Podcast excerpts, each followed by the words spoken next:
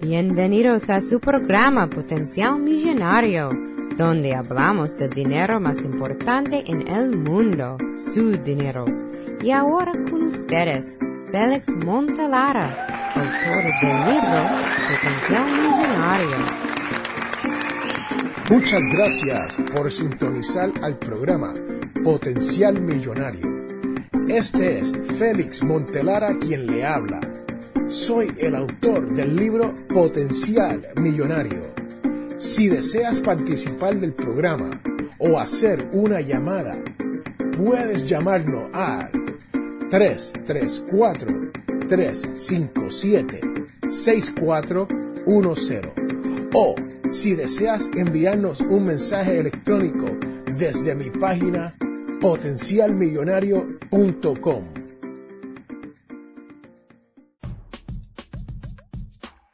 Hoy les quiero hablar sobre la decisión de dejar un trabajo para ocuparse de la familia. Sí, señoras y señoras, así como lo escuchan, es una decisión muy difícil de hacer y uno de los problemas que uno tiene que batallar al momento de comenzar una familia o tener niños. Les tengo que hacer el cuento de cuando nació mi hijo Nicasio. Nicasio es mi sexto hijo, pero es el primer hijo con mi nuevo matrimonio de hace 13 años.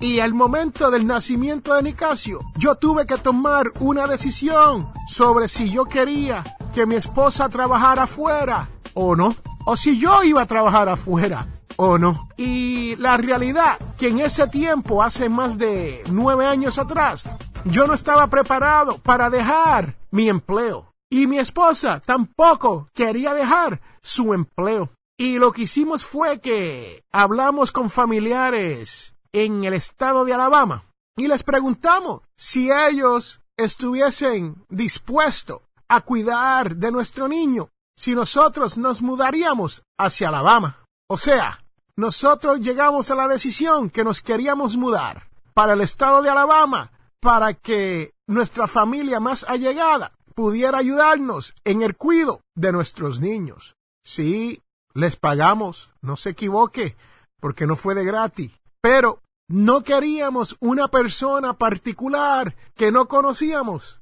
cuidando de nuestro bebé. Y esto tuvo muchas implicaciones. Número uno, mi esposa, Jamie, quien es la productora de este programa Potenciar Millonario, dejó su trabajo con la NASA. Sí, señoras y señores, la Agencia Espacial de los Estados Unidos para poder mudarnos hacia el estado de Alabama, simple y sencillamente para cuidar de nuestro niño recién nacido. Y yo tuve que pedir una transferencia desde Washington, D.C., la capital de los Estados Unidos, para mudarme hacia Alabama. Y les tengo que decir, esa decisión nos costó a nosotros aproximadamente 75 mil dólares por año entre los dos. Sí, ese fue el recorte de ingreso que tuvimos que aceptar para mudarnos desde la capital de los Estados Unidos para irnos a Montgomery, Alabama, solamente por el cuidado de nuestros niños. Y yo sé que a veces es, es extremo, ¿no? Y no todos podemos mudarnos para esta situación. Pero ¿cuáles son entonces las alternativas para usted? Recuerde, este problema que ocurre una vez uno comienza la familia y tiene niños es una de las decisiones más difíciles para los padres. ¿Quién va a quedarse en la casa? ¿Quién va a cuidar a los niños en vez de irse a trabajar afuera? Y como le digo, yo le hago mi propio cuento y le tengo que decir que es una decisión muy personal para todos. ¿Por qué? Porque tiene implicaciones no tan solo económicas, pero emocionales. Y hay veces que las alternativas tienen claras ventajas y desventajas. Si uno se va a quedar en la casa, tiene alguna ventaja y si alguno se va a salir o va a dejar el trabajo para ir a cuidar un niño, sabe que hay ciertas desventajas. Y uno se tiene que preguntar, si uno de nosotros dejamos el trabajo, uno o el otro, no importa si es el hombre o la mujer, uno deja el trabajo, la pérdida del ingreso es el primer inconveniente en el cual usted se va a encontrar. ¿Por qué? Porque como en el caso mío, aunque nosotros no dejamos un trabajo, tuvimos que cambiar de trabajo, costándonos una buena suma de dinero todos los meses. ¿Será posible pagar todas sus obligaciones con un solo sueldo? Estas son las preguntas que usted se tiene que hacer. De recibir un solo sueldo, ¿hay manera que podemos pagar todas nuestras deudas? ¿Podemos mantener el estilo de vida o por lo menos un estilo de vida aceptable y no hablar del ahorro? Porque con un sueldo, una vez uno se acostumbra a tener dos sueldos, se hace muy difícil ahorrar dinero. Y no olvide que ahora más que nunca es imprescindible destinar siempre una parte de su ahorro para acumularlo para su fondo de emergencia y planificar para el futuro. Pero si nos falta un sueldo, usted se preguntará, Montelara, ¿cómo hacemos eso? Pues miren, señoras y señores, lo que hay que hacer es lo que yo siempre le cuento aquí en este programa Potencial Millonario. Hay que regresar a lo básico. Y lo básico en este programa es el presupuesto. Sí, el presupuesto. Miren bien los gastos discrecionales que usted tiene. ¿Podría usted eliminar o reducir lo suficiente como para poder hacer sus pagos? ¿Puede usted pagar por los gastos relacionados con un bebé nuevo? ¿O están ustedes dispuestos a sacrificarse, eliminar muchas cosas en su vida para poder mantener a este niño o niña nueva que ya ha llegado a sus vidas? Antes de decidir, téngase en cuenta que si uno deja de trabajar, ahorrará una serie de gastos relacionados con la gasolina que está gastando para ir al trabajo, con el transporte, porque a lo mejor no va a necesitar dos o tres vehículos, con la comida que uno come afuera todos los días para el almuerzo, y hasta la ropa. Sí, señoras y señores, hasta la ropa. Así que estos son menos gastos que uno tiene que considerar al momento de dejar un trabajo para cuidar a sus niños.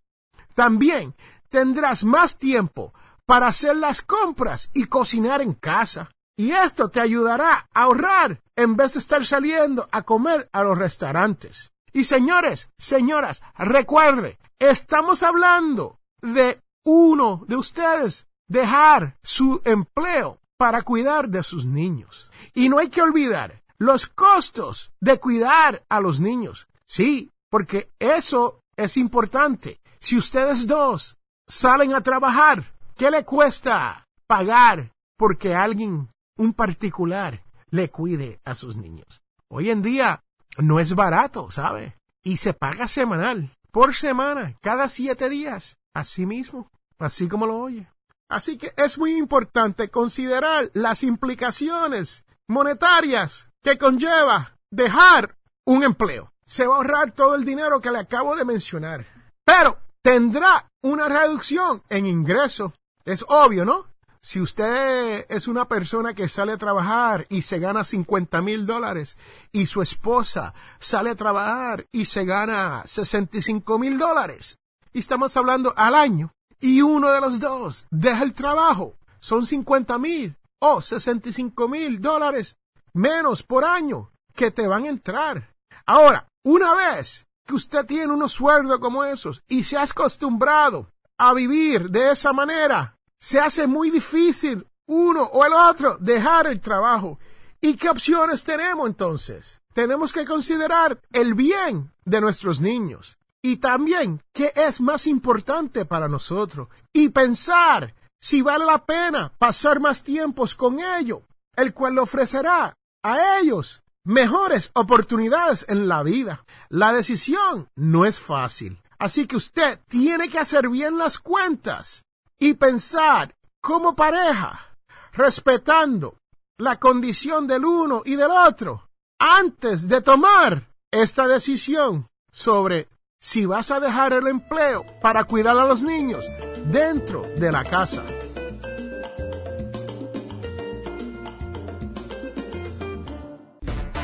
Les habla Félix A. Montelara, autor del libro Potencial Millonario y productor de su programa por el mismo nombre, Potencial Millonario, el cual se transmite aquí en el 1410 AM Radio Bama. Si deseas participar del programa, si tienes una sugerencia para el programa, o si le gustaría dejar un tema a discutir sobre las finanzas o simplemente para hacer una pregunta, comuníquese con nuestro equipo de trabajo. Nos puede llamar a nuestra línea telefónica marcando el 334 357 6410 o envíenos un mensaje electrónico desde mi página potencialmillonario.com.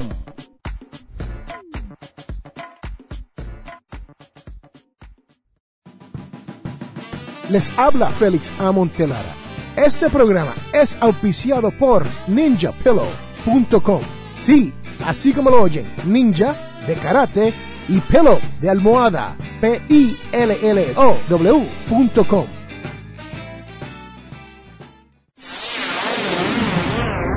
Estás escuchando a Félix Montalara y Potencial Millonario. Ahora, cuidando su dinero.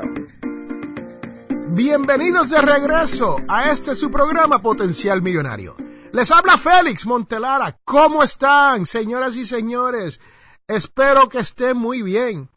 Hoy les quiero hablar de un problema en el cual muchas personas se encuentran por una razón o la otra. Y usted se preguntará, ¿cuál es el problema que Félix nos está hablando? Sencillamente, ¿ha estado usted desempleado por tres o cuatro años por culpa de la recesión? ¿O es usted una madre o un padre que ha dejado su trabajo para poder cuidar de sus niños?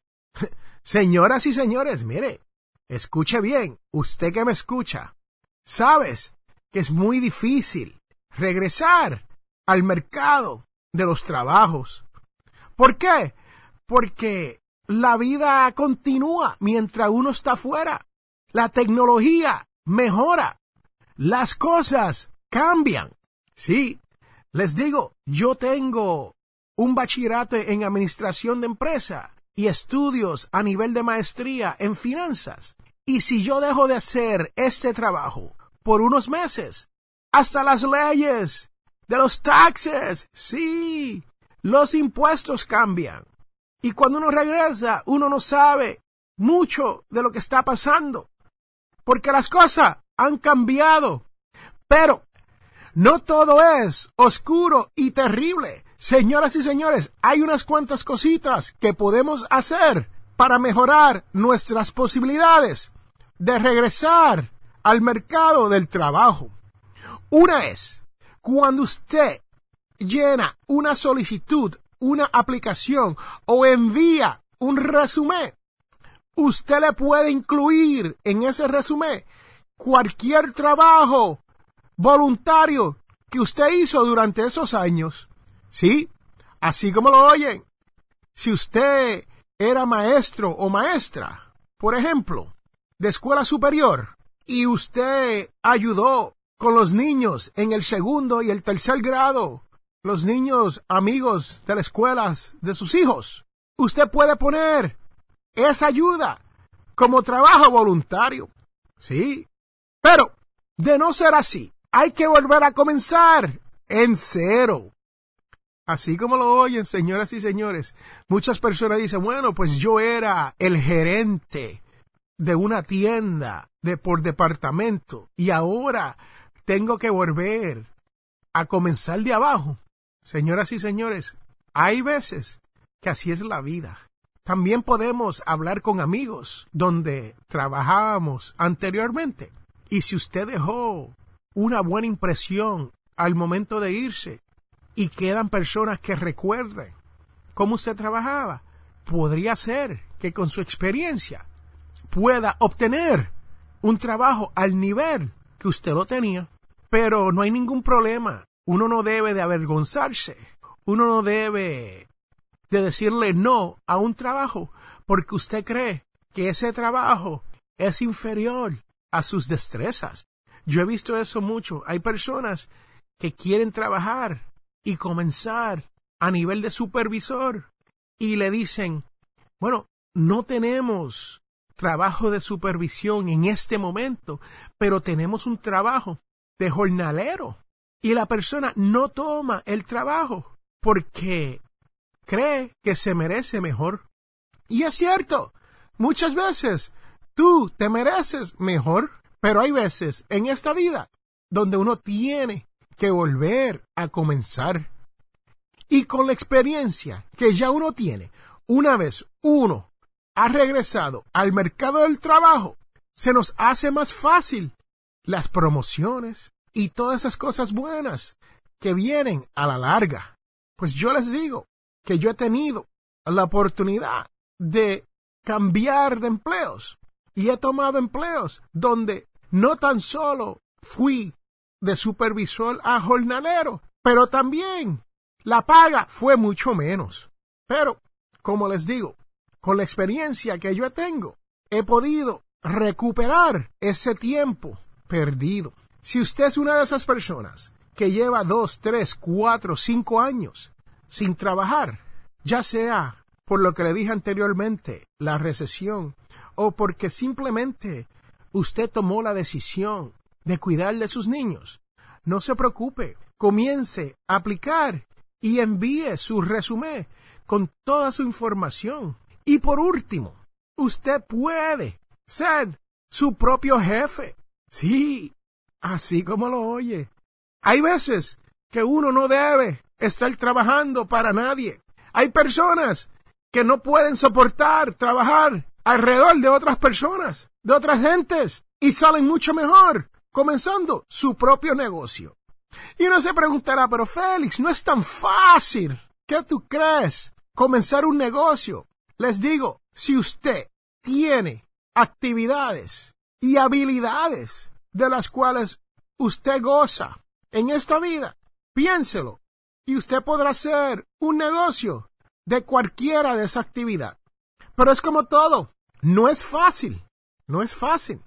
Yo le digo a personas que eran chefs, trabajaban en IHOP o trabajaban en Wendy's como cocineros, ¿por qué no abrir tu propia cantina? ¿Por qué no abrir tu propio restaurante? ¿Por qué no abrir una troca, a food truck? ¿Por qué no? ¿Por qué no intentarlo? ¿Por qué no salir y vender donde uno pueda su comida? Y hay muchos ejemplos de eso. Plomeros, electricistas, carpinteros, que tienen habilidades de construir con sus manos y hacer cosas que ninguna otra persona puede hacer en este mundo. Señoras y señores, con eso los dejo. Usted puede regresar al mercado del trabajo si usted lo desea, si usted en realidad lo quiere, si usted se mueve, si usted somete aplicaciones, van a haber momentos donde rechazan a uno, es cierto, pero si usted sigue intentándola, alguien te va a llamar y te va a ofrecer ese empleo. Considere lo que le acabo de decir hoy y recuerde que todos tenemos potencial millonario. Regresamos en un momento.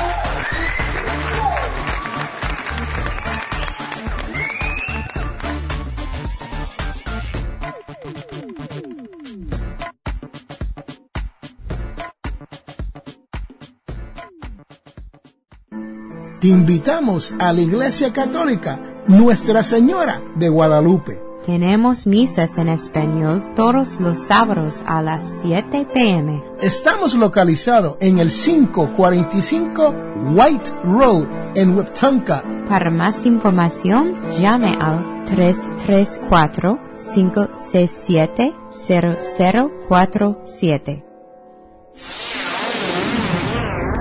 Regresamos a Potencial Millonario.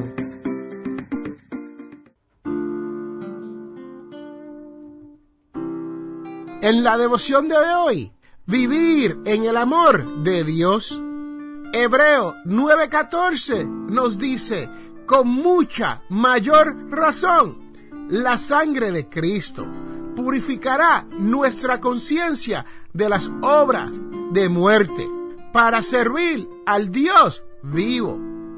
¿Qué quiere decir esto, señoras y señores? Pues según el autor Gene Schuller, dice que con su pasión y resurrección Jesús nos libra de la esclavitud y nos da vida nueva. Todas las deudas llegan a su fin y el aconsentimiento es completo.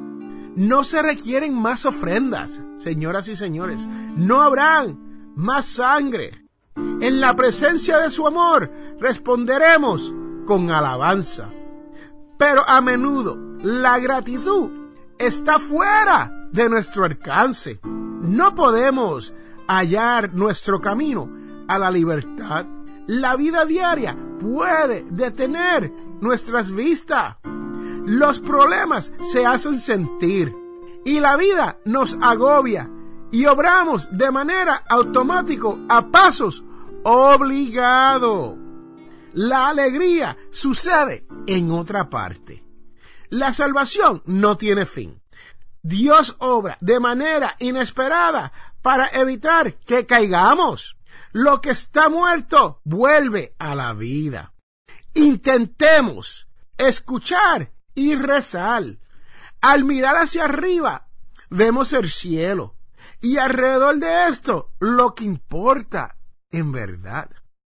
La bondad se hace visible, como si hubiésemos recobrado la vista. El sabio que dijo que los valores solamente existen en la mente porque las cosas son indiferentes, estaba equivocado. ¿Qué idea más extraña? La bondad es real y omnipresente. Dios, ayúdenos a vivir otra vez. Recuerde, la devoción de hoy es vivir en el amor de Dios. Regresamos en un momento.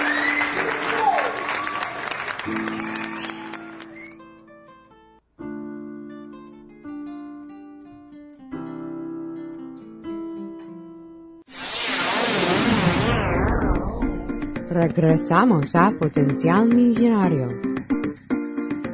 Hoy les voy a hablar sobre el libro Padre Rico, Padre Pobre, escrito por el autor Robert Kiyosaki y Sharon Lecter. El gran clásico Padre Rico, Padre Pobre, lo que nos puede enseñar los ricos sobre nuestro dinero.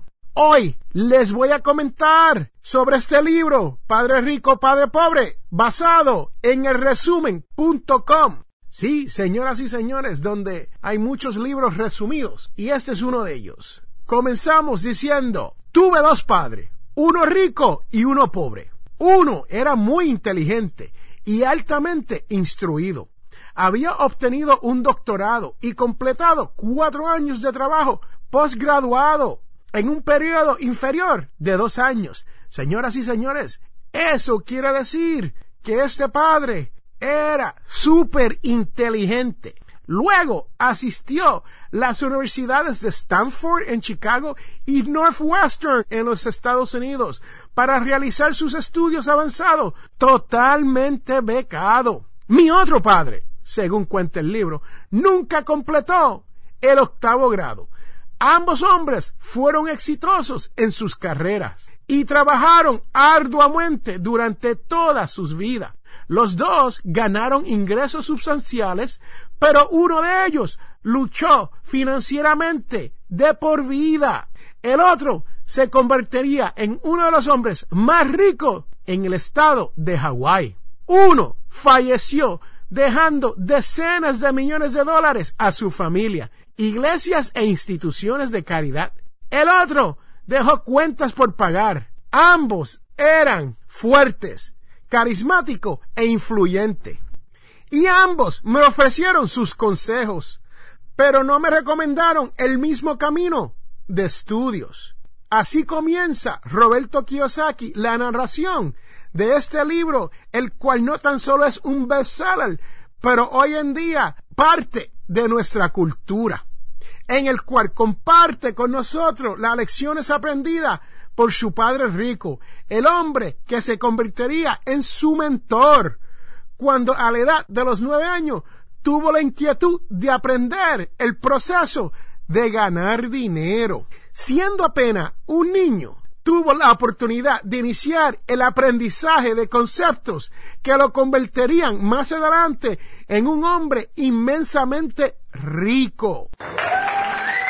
Estos conceptos son explorados a través de las páginas del libro Padre Rico, Padre Pobre y ordenados en lecciones de una especial sencillez y claridad a través de frecuentes comparaciones entre las diferentes formas de pensar entre su padre rico y su padre pobre, Robert analiza los esquemas mentales que suelen mantener a una persona instruida en la pobreza y que un cambio puede llevar a una persona sin instrucción a la riqueza. La preocupación de Robert es complementar la deficiente formación escolar en lo que refiere a las finanzas. Sí, señoras y señores, si usted escucha este programa, Potencial Millonario, todas las semanas, usted sabe que aquí estamos tratando de educarlo.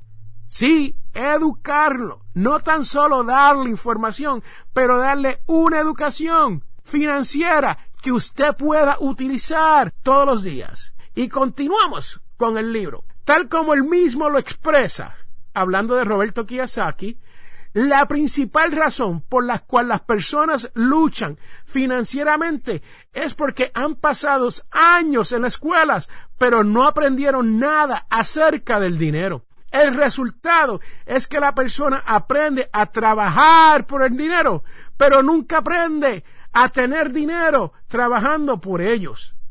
Lo que los ricos enseñan a sus hijos acerca del dinero y a la clase media no se le enseña. Esto último que acabo de decir es muy importante porque yo soy una de esas personas que fui a una escuela de comercio durante mis estudios de escuela superior en Puerto Rico, mas me gradué de un bachillerato en administración de empresa y después cursé estudios a nivel de maestrías en finanzas.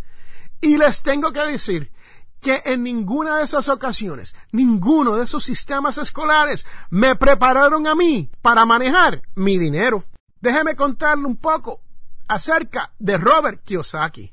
Él es un mentor, igual que este su servidor, de la autoayuda financiera y es escritor y autor de numerosos libros que han irrumpido en la categoría de las superventas. Así como lo oyen, Roberto Kiyosaki no es tan solo un autor, pero es un mentor de la autoayuda financiera. Y les tengo que decir, señoras y señores, si usted no ha leído este libro por Roberto Kiyosaki, se lo recomiendo. Pueden pasar por mi página potencialmillonario.com y ahí habrá un link para el libro de Roberto Kiyosaki, Padre Pobre, Padre Rico. Y recuerde que todos tenemos potencial millonario. Hemos llegado al final de nuestro programa Potencial Millonario. Si le gustó lo que escuchó hoy, se puede comunicar con nosotros al 334-357-6410 o se pueden comunicar a través de nuestra página web. Sintonice el próximo sábado a las 8 de la mañana y recuerde, todos tenemos potencial millonario.